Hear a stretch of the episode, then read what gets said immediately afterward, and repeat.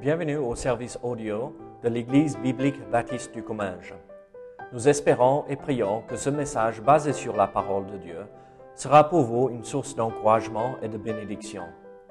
Si vous ne connaissez pas notre Église et que vous êtes dans notre région, nous vous invitons à venir à nos cultes qui ont lieu dans la ville de Saint-Gaudens, 3 rue Brisée, le dimanche matin à 10h30 ou l'étude biblique le mardi soir à 19h. Sinon, nous avons notre site internet ebbc.fr. Et maintenant, bonne écoute. Vite à ouvrir votre Bible à Romains chapitre 11. Romains chapitre 11.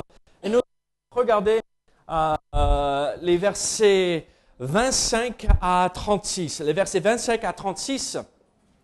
Et. Très bien. Romains chapitre 11, versets 25 à 36.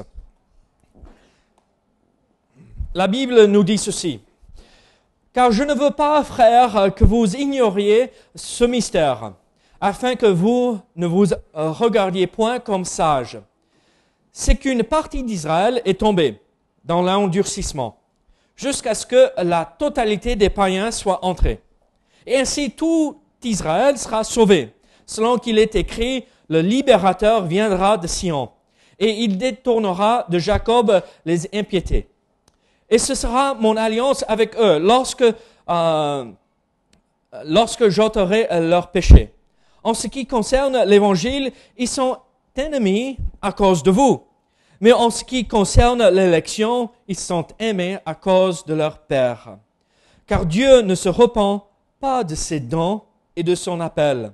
De même que vous avez autrefois désobéi à Dieu et que par leur désobéissance vous avez maintenant obtenu miséricorde, de même ils ont maintenant désobéi, afin que par la miséricorde qui vous a été faite, ils obtiennent aussi miséricorde.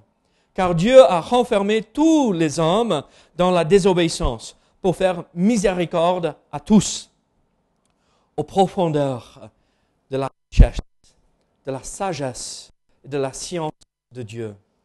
Que ses jugements sont insondables et ses voies incompréhensibles, car qui a connu la pensée du Seigneur ou qui a été son conseiller? Qui lui a donné le premier pour qu'il ait à recevoir en retour? C'est de lui, par lui et pour lui que sont toutes choses. À lui la gloire dans tous les siècles. Amen. Seigneur, je prie que tu sois avec nous ce matin. Seigneur, que tu prépares notre cœur pour ce que nous allons voir ensemble. Seigneur, aide-nous de mettre de côté tout ce qui peut nous distraire ce matin pour que nous fixons nos yeux, notre regard sur ta parole. Que nous laissons la place à ton Saint-Esprit d'agir dans notre cœur pour nous convaincre Seigneur, sois avec nous ce matin, au nom de Jésus. Amen. Nous terminons euh, cette grande partie de, euh, euh, en fait, grande, chapitre 9, chapitre 10 et chapitre 11, le passé, le présent et l'avenir d'Israël. Ah, le passé en chapitre 9, le présent en chapitre 10 et l'avenir pour chapitre 11. Et nous terminons cette partie euh, de cet évangile, ou euh, cet épître, et nous voyons que l'apôtre Paul a toujours de l'espoir pour l'avenir d'Israël. Et, il mettait, il donnait tout cet enseignement à l'église de Rome parce que il ne voulait pas que ces chrétiens à, Rome euh, remplis d'orgueil, parce que regardez, Dieu a rejeté les Juifs, il nous a les non-Juifs. Et l'apôtre Paul dit non, non, non, non, c'est pas ça. Il a permis pour un temps que les Juifs soient pas rejetés, mais juste posés à côté. C'est, ah, vous voyez, vous connaissez euh, le bouton sur la télécommande, euh, pause, euh, en veille. C'est juste, on s'arrête là pour revenir, pour finir toute l'histoire avec Israël. Et donc, ici, l'apôtre Paul nous rappelle que Dieu agira d'une façon magnifique et puissamment au dernier jour pour que tout Israël vienne à lui. Comme nous avons vu, euh, tous seront sauvés. Bon, il va falloir passer par le feu. et, euh, et certains seront perdus pendant cette période de tribulation, mais quand ils verront Christ revenir, mettre pied sur euh, euh, le monde des oliviers, ils vont tous reconnaître ce Christ qui revient comme celui qu'ils avaient crucifié. Comme leur Messie, ils seront tous sauvés. Donc, on parle de ces choses magnifiques que nous attendons avec impatience de voir.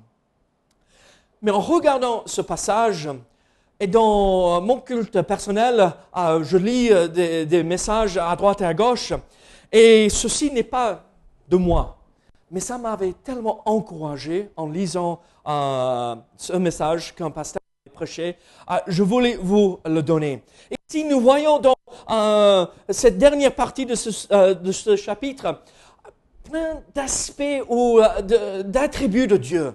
Dieu, euh, par rapport à euh, son caractère, euh, sa nature, il est merveilleux. Et on voit sa bonté à travers tout ce que nous venons de lire. Dieu est bon, il est fidèle, il sera toujours là. Et donc, ce matin, quand nous regardons ce que Dieu va, ou ce que Dieu accomplira pour Israël, on peut prendre ces aspects du caractère de Dieu et l'appliquer à notre vie aujourd'hui. Voyons et contemplons ce grand et merveilleux Dieu ce matin et mettons en pratique ou vivons selon ces vérités aujourd'hui. Et donc, ce matin, en, lisant ce passage, nous, nous avons vu plusieurs choses. Regardez verset 25. Verset 25 euh, nous dit ceci, car je ne veux pas, frères, que vous ignoriez ce mystère, afin que vous ne vous regardiez point comme sages, c'est qu'une partie d'Israël est tombée dans l'endurcissement jusqu'à ce que la totalité des païens soit entrée. Ici, l'apôtre Paul explique euh, une vérité par rapport à nous-mêmes. Regardez, juste parce que euh, Dieu a mis de côté euh, Israël, à nous ne pas être remplis d'orgueil. À nous de rester dans l'humilité et rester humble face à cette situation. Ici, il dit, frère, je ne veux pas que vous soyez ignorants par rapport à ce mystère. Ce mystère beaucoup dans le milieu chrétien parlent de mystère, c'est mystère, c'est mystère, on comprendra plus tard. Ce n'est pas du tout le vocabulaire la définition euh, biblique. Un mystère, c'est quelque chose qui était pas révélé dans l'Ancien Testament, que maintenant ça a été révélé. Nous savons clairement ce que c'est. Et donc un mystère, c'est pas c'est mystère si euh, euh, Christ est le Messie ou pas. C'est sûr un mystère, c'est quelque chose qui n'était pas révélé auparavant et maintenant qui est révélé. Qu'est-ce qui n'était pas, révélé par rapport à tout ce que Dieu allait faire par rapport à Israël, les mettre de côté, greffer, nous, les non-juifs, sur l'olivier et nous accepter en tant qu'enfants de Dieu et nous recevoir en tant que peuple de Dieu. Et donc c'est ça ce mystère. Donc je ne veux pas que vous ignoriez euh, ce mystère afin que vous ne vous regardiez point comme sages donc ne soyez pas remplis d'orgueil. C'est l'idée derrière ceci. Euh, n'ayez pas les chevilles gonflées. D'accord? Ou, euh, comme nous on dit en anglais, n'ayez pas une grosse tête. D'accord? Euh, Que ça, et on tombe. D'accord? Soyez humble, remplis d'humilité. Vous vous rappelez, c'est notre sauveur. Il était connu comme humble, n'est-ce pas? C'était pas un homme orgueilleux. Vous vous rappelez ce qu'on avait dit de Moïse? Moïse, qui était un homme politique, un homme qui était formé dans les meilleures écoles d'Égypte, un homme euh, qui était fort, euh, humble à la fin, quand le Seigneur l'avait repris. Et donc, l'attitude qu'on devrait avoir, dès qu'on, euh, avant même de, de s'embarquer dans ce, ce message, une attitude d'humilité. Regardez autour de vous, il n'y a aucun qui est mieux que l'autre. Moi, je ne suis pas mieux que vous, vous n'êtes pas mieux que moi. Bon, peut-être, peut-être vous êtes mieux que moi. Mais euh, euh, on est tous au même niveau. Et donc, c'est l'attitude que l'apôtre Paul veut que euh, cette Église ait avant de commencer l'explication. Et qu'est-ce qu'il dit par rapport à, à l'avenir pour Israël? C'est qu'une partie d'Israël est tombée dans l'endurcissement on parle du cœur qui est dur. Mais vous rappelez, euh, c'est euh, Pharaon qui a endurci son cœur. Après, c'est Dieu qui a endurci le cœur du Pharaon. parce qu'il a rejeté la voix euh, le message de Dieu. Mais ici, on ne parle pas du même mot. C'est pas dur, dur ou c'est du fer, mais on parle ici, c'est ils sont endormis. C'est une autre façon de traduire ce mot, c'est euh, euh, les oreilles sont sourdes. Ils n'écoutent pas. Pourquoi? Afin que la totalité des païens soit entrée. Claude l'a mentionné dans sa prière jusqu'au dernier moment où la porte est fermée. Dieu nous fait grâce. Il permet que nous, nous puissions entrer. Et euh, il y a un temps pour euh, Israël, il y a un temps pour euh, les non-juifs. il y a quelques juifs qui se convertissent pendant cette période, mais la grande majorité rejette le Messie. Ils ne reconnaissent pas Jésus-Christ. Pourquoi? Parce que Dieu voulait nous donner euh, l'occasion de venir, euh, ceux qui ne cherchaient pas Dieu, ceux qui euh, ne cherchaient pas la meilleure chose, il voulait nous donner l'occasion. Nous, les Européens, les Africains, les Chinois, ceux qui viennent d'Orient, eux, nous, il voulait nous sauver aussi. Et donc nous voyons que tout tombe en place selon la volonté de Dieu et selon son plan c'est qu'une partie d'Israël est tombée dans l'endurcissement jusqu'à ce que la totalité des païens soit entrée. Au moment où le dernier non-juif ne se convertit pas, Dieu a mis de côté Israël. Dès que cette personne vient au Seigneur, tout est terminé, tout est bouclé et il reprend avec Israël il a un planning bien détaillé. Il a tout rempli euh, et planifié d'avance. Il sait la dernière personne qui viendra au Seigneur. Et à ce moment-là, Dieu reprendra avec Israël. Dieu sait et connaît l'avenir. Le planning de Dieu est parfait. Alors pour nous ce matin, est-ce que nous faisons confiance au planning de Dieu pour notre propre vie? On aimerait bien avoir ce boulot, ou cette maison, ou ceci, ou euh, cette voiture, cette belle voiture, euh, euh, Volkswagen Golf noir avec des jantes impressionnantes. Certains vous rigolez parce que vous savez de quoi je parle. On veut ceci, on veut cela soit ça tombe en place, soit ça ne, tombe pas en place. Mais c'est le planning de Dieu, la volonté de Dieu. Est-ce que je suis prêt à accepter ce que Dieu a préparé d'avance pour ma vie dans son temps? Vous savez, euh, peut-être c'est une bonne chose et c'est la volonté de Dieu oh, demain. Mais si je force et j'oblige Dieu d'agir, euh, et je ne peux pas le faire, mais si je force les choses et moi je le fais de moi-même aujourd'hui, et Dieu avait prévu ça pour demain, euh, c'est plus la volonté de Dieu. Et donc, qu'est-ce que je veux euh, vous dire ici? Regardez, faites confiance au Seigneur. Dieu dit, voilà ce que je veux pour vous, dans votre vie, dans votre situation spécifique. Faites-lui confiance. N'allez pas devant lui et ne traînez pas derrière lui. Suivez pas à pas, main dans la main avec lui. Quand il prend un pas, vous prenez un pas avec lui. Pas pas avant ou après lui, mais au même moment. Donc, qu'est-ce que ça exige pour que nous puissions faire cela? C'est une vie avec lui, où nous fléchissons le genou et nous, marchons avec lui. Nous passons du temps dans la nous passons du temps dans la méditation de la parole, nous passons du temps dans la lecture de sa parole, nous vivons avec lui. Qu'est-ce que vous voulez voir? S'accomplir dans votre vie aujourd'hui. Faites-lui confiance et suivez son planning. Parce que je, veux ce que vous voulez, lui, il veut. Vous êtes, vous, vous connaissez Mélissa et moi. Mélissa vient d'avoir 40 ans. Ne le dites pas. Mélissa vient d'avoir 40 ans en mai. On a un enfant de 5 ans et un enfant de 3 ans. Moi, j'avais 20 ans quand, quand on s'est marié. On pourrait avoir des enfants de 20 ans à l'instant même. Mais Dieu avait prévu autre chose. Croyez-moi, on voulait des enfants bien avant. Quand on était jeune, on est toujours jeune, ne vous inquiétez pas. Mais les soirs, je sens la vieillesse qui arrive.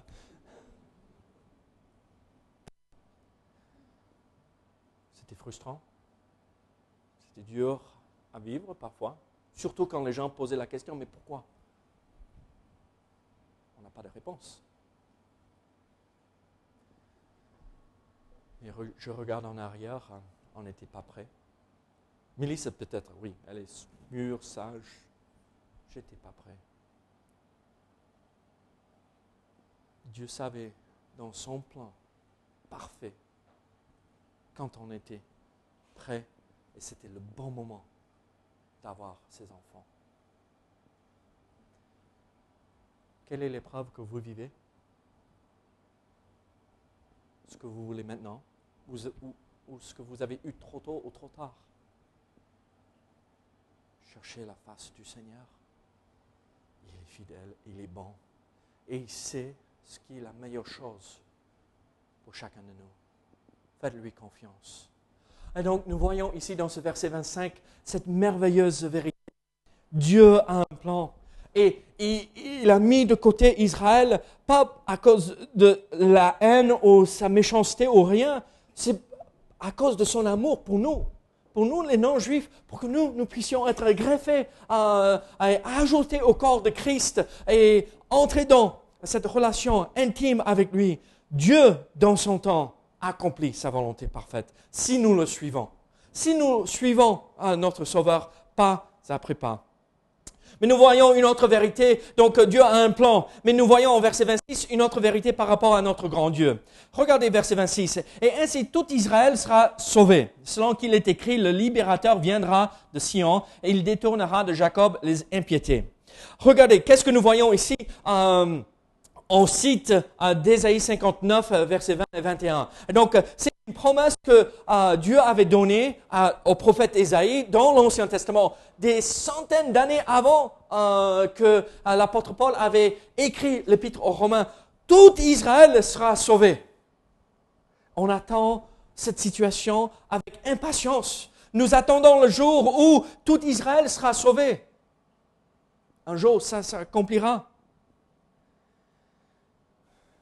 Mais Zacharie 12 et 13 nous fait comprendre que, regardez, jusqu'à ce que ça se passe, et surtout par rapport à cette période de tribulation, beaucoup, beaucoup mourront à cause de la tribulation et la persécution. Mais quand ils verront leur Messie face à face, tous se convertiront alors nous ne parlons pas de cette idée d'universalité. Euh, euh, euh, universalité. Oui, vous savez ce que je veux dire là. Je suis fatigué. J'ai passé, je suis rentré à 10 heures hier soir. Je suis parti tôt ce matin. je vais prêcher en anglais, d'accord? Et ah. tous ne seront pas sauvés. C'est la réalité des choses. Quand on verra notre Sauveur, tous reconnaîtront ce Messie. Et ainsi tout Israël sera sauvé, selon qu'il est écrit, le libérateur viendra de Sion, il détournera de Jacob les impiétés.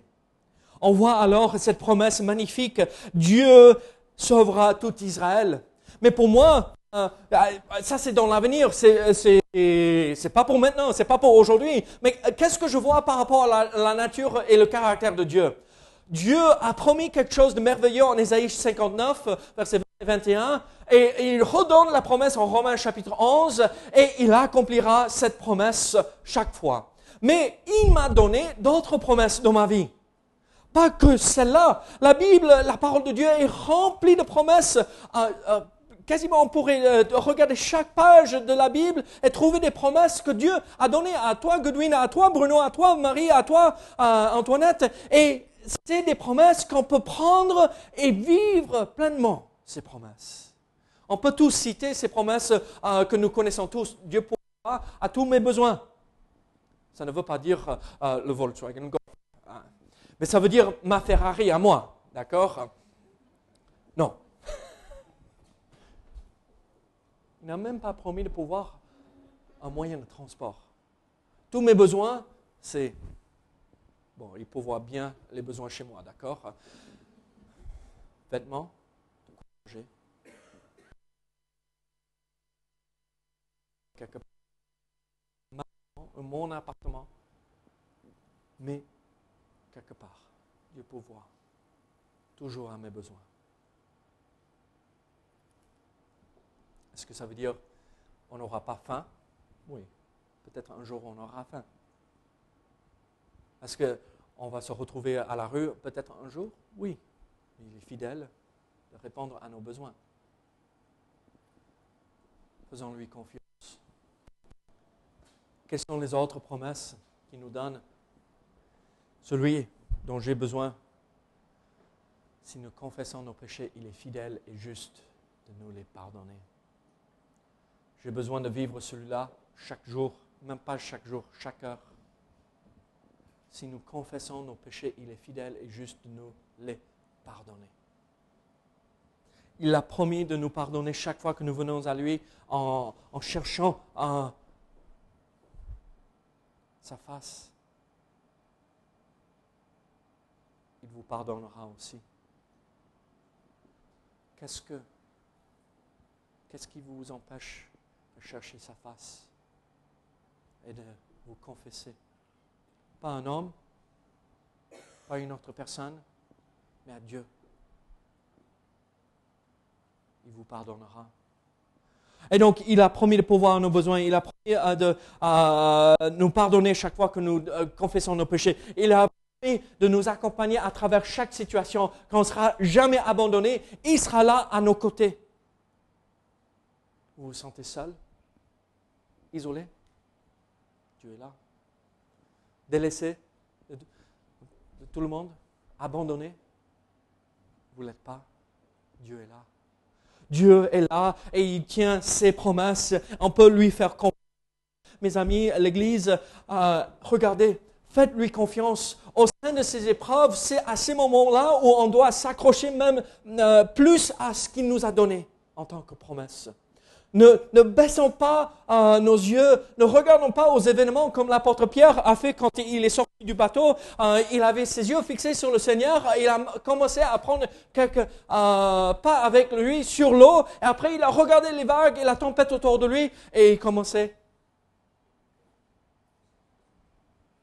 Après, qu'est-ce qu'il a dit? Seigneur,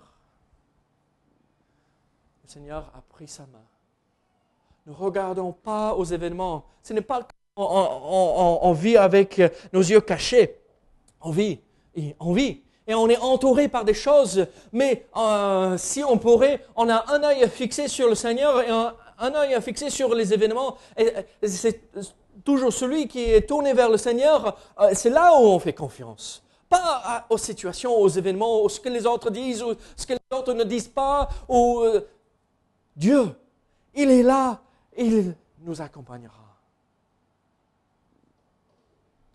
Alors, voyons que Dieu nous donne des promesses et la, parole de Dieu est remplie de promesses. Chaque page nous donne de l'espoir, de l'espérance pour l'avenir euh, et ce qu'il accomplira pour nous. Mais nous voyons une autre chose. Versets 27 et 28. Regardez, versets 27 et 28.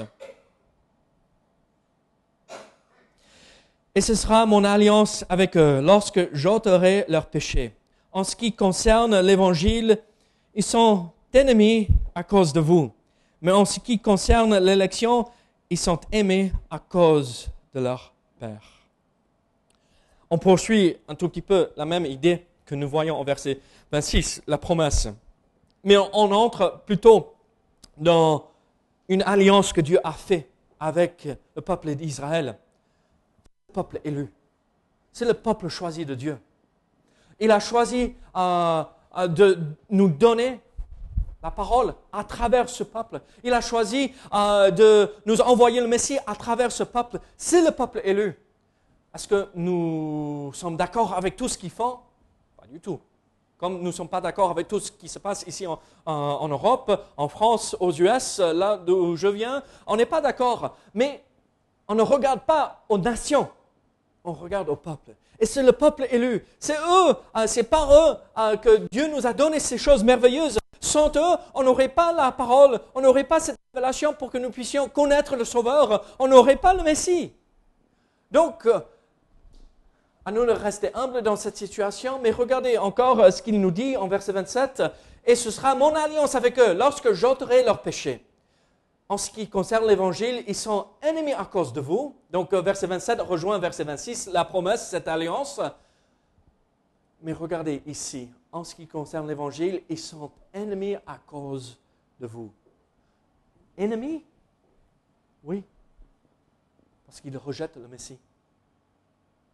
Vous voulez faire taire les apôtres? Pour rappeler ce, euh, que euh, le souverain sacrificateur et les prêtres dans le temple avaient dit, ne partagez pas, ne dites pas. Ils avaient guéri un homme et après, euh, ils les chassent du temple et ne dites rien.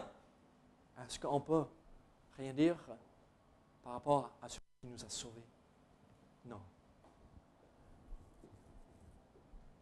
C'est à cause de ça qu'ils sont ennemis. Mais en ce qui concerne l'élection, ils sont aimés cause de leur Père.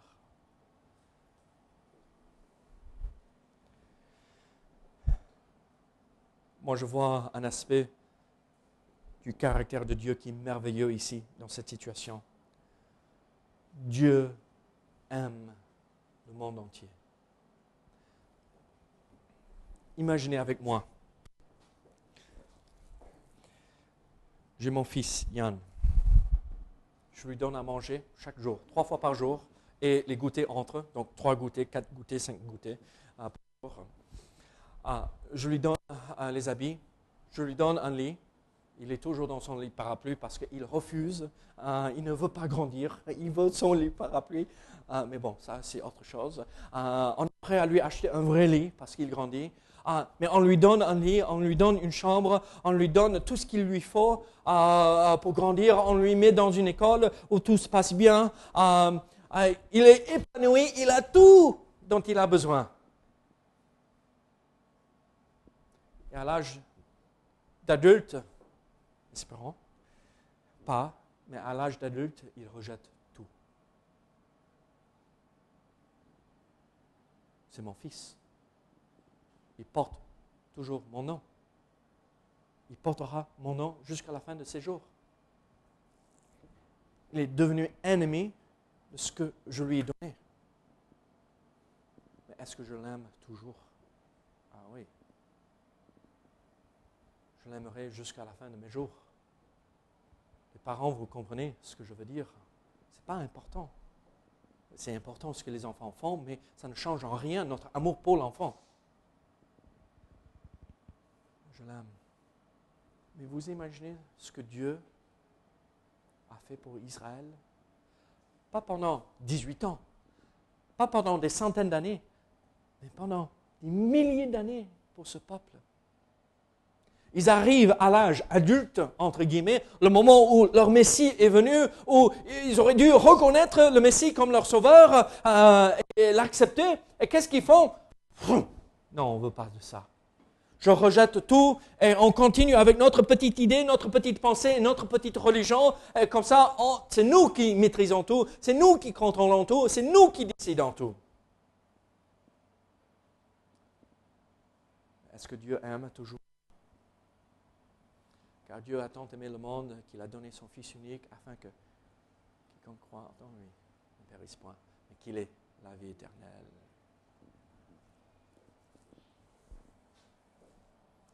Combien de fois je n'ai pas exprimé la reconnaissance pour ce que Dieu a fait pour moi Combien de fois je me suis détourné de sa volonté Combien de fois je me suis détourné même de euh, ce qui est juste et droit Est-ce que ça a changé l'amour de Dieu pour moi?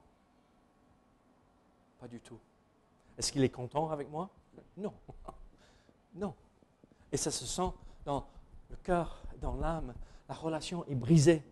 La relation ne se passe pas aussi bien. Mais il m'aime toujours. Est-ce que votre relation avec le Sauveur est en bonne santé? Ou est-ce qu'elle est brisée à l'instant? Dieu vous aime toujours. Ça n'a rien changé par rapport à son amour. Mais pour revenir et jouir pleinement de cet amour, pour régler ce péché.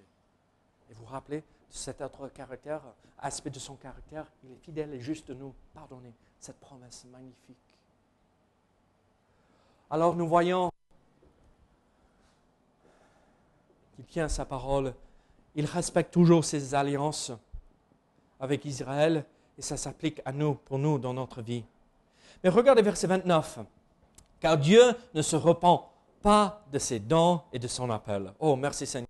Nous voyons un aspect de la nature de Dieu. Euh, euh, nous voyons Malachie chapitre 3, verset 6. Euh, L'Éternel ne change pas. En Nombre chapitre 23, verset 19, Dieu n'est pas un homme pour mentir, ni pour Donc on voit que Dieu ne change pas. Dieu est toujours fidèle. Il n'est pas comme nous, les hommes et les femmes, où un jour, ah, j'apprécie énormément une personne et le lendemain, ne me parle même pas. Euh, euh, je veux rien savoir par rapport à vous. Euh, non, Dieu est toujours pareil. Il ne change pas. Et c'est un aspect, un aspect de sa nature qui est merveilleux. Je sais, je peux compter sur lui. Dieu ne change pas. Il dit toujours la vérité. Il est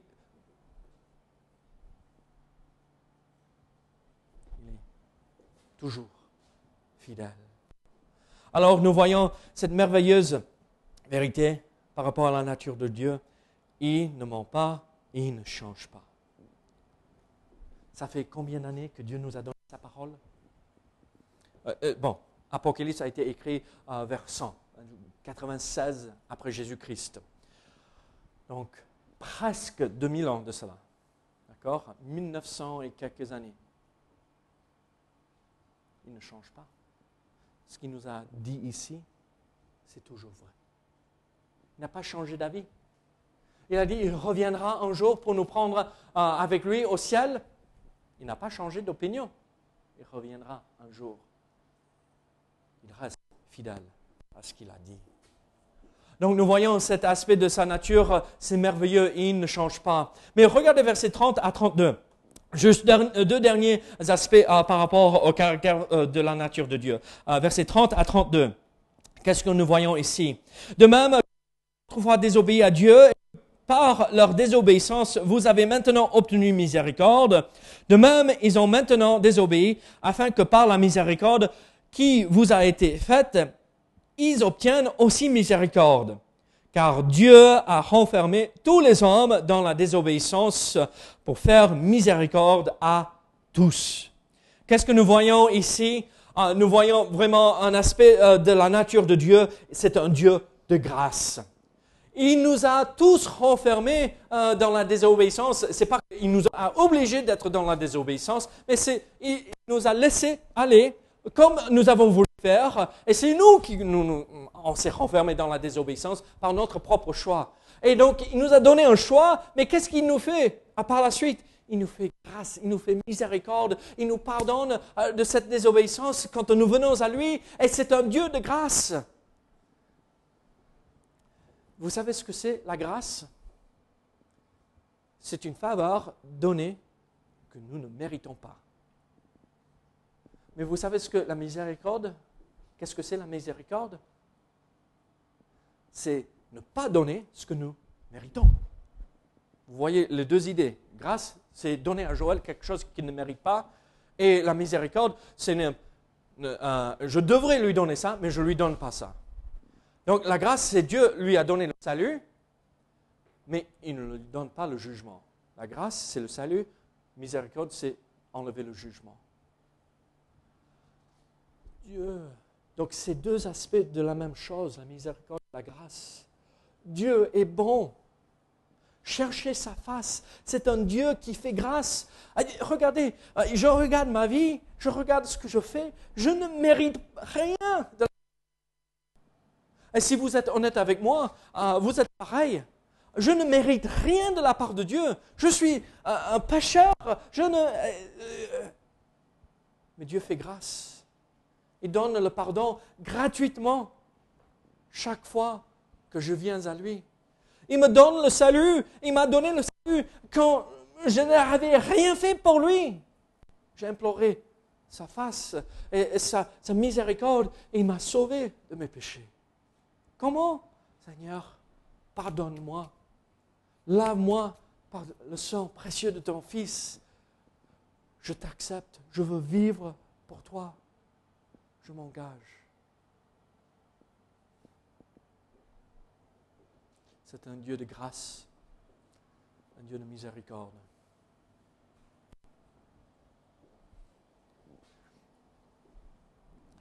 Quand j'étais plus jeune, j'avais fait quelque chose, je ne vais pas dire, j'avais fait quelque chose que j'aurais pas dû faire. Mes parents m'ont regardé Ils savaient bien ce que j'avais fait. Ils ont fait miséricorde. David, tu mérites d'être puni. Tu mérites plein de choses. Et on n'a fait rien. Est-ce qu'il faut faire ça à chaque fois Il faut corriger les enfants. Mais là, ils ont miséricorde. C'était pire que la punition, croyez-moi. Combien de fois Dieu fait pareil pour nous? Combien de fois Dieu fait pareil pour nous? Et il termine. Donc Dieu est un Dieu de grâce et de miséricorde. Mais en versets 33 à 36, c'est les versets ah, les plus beaux de tout le Nouveau Testament, à mon avis peut-être après Jean 3,16, d'accord? Éphésiens 2, 8 et 9.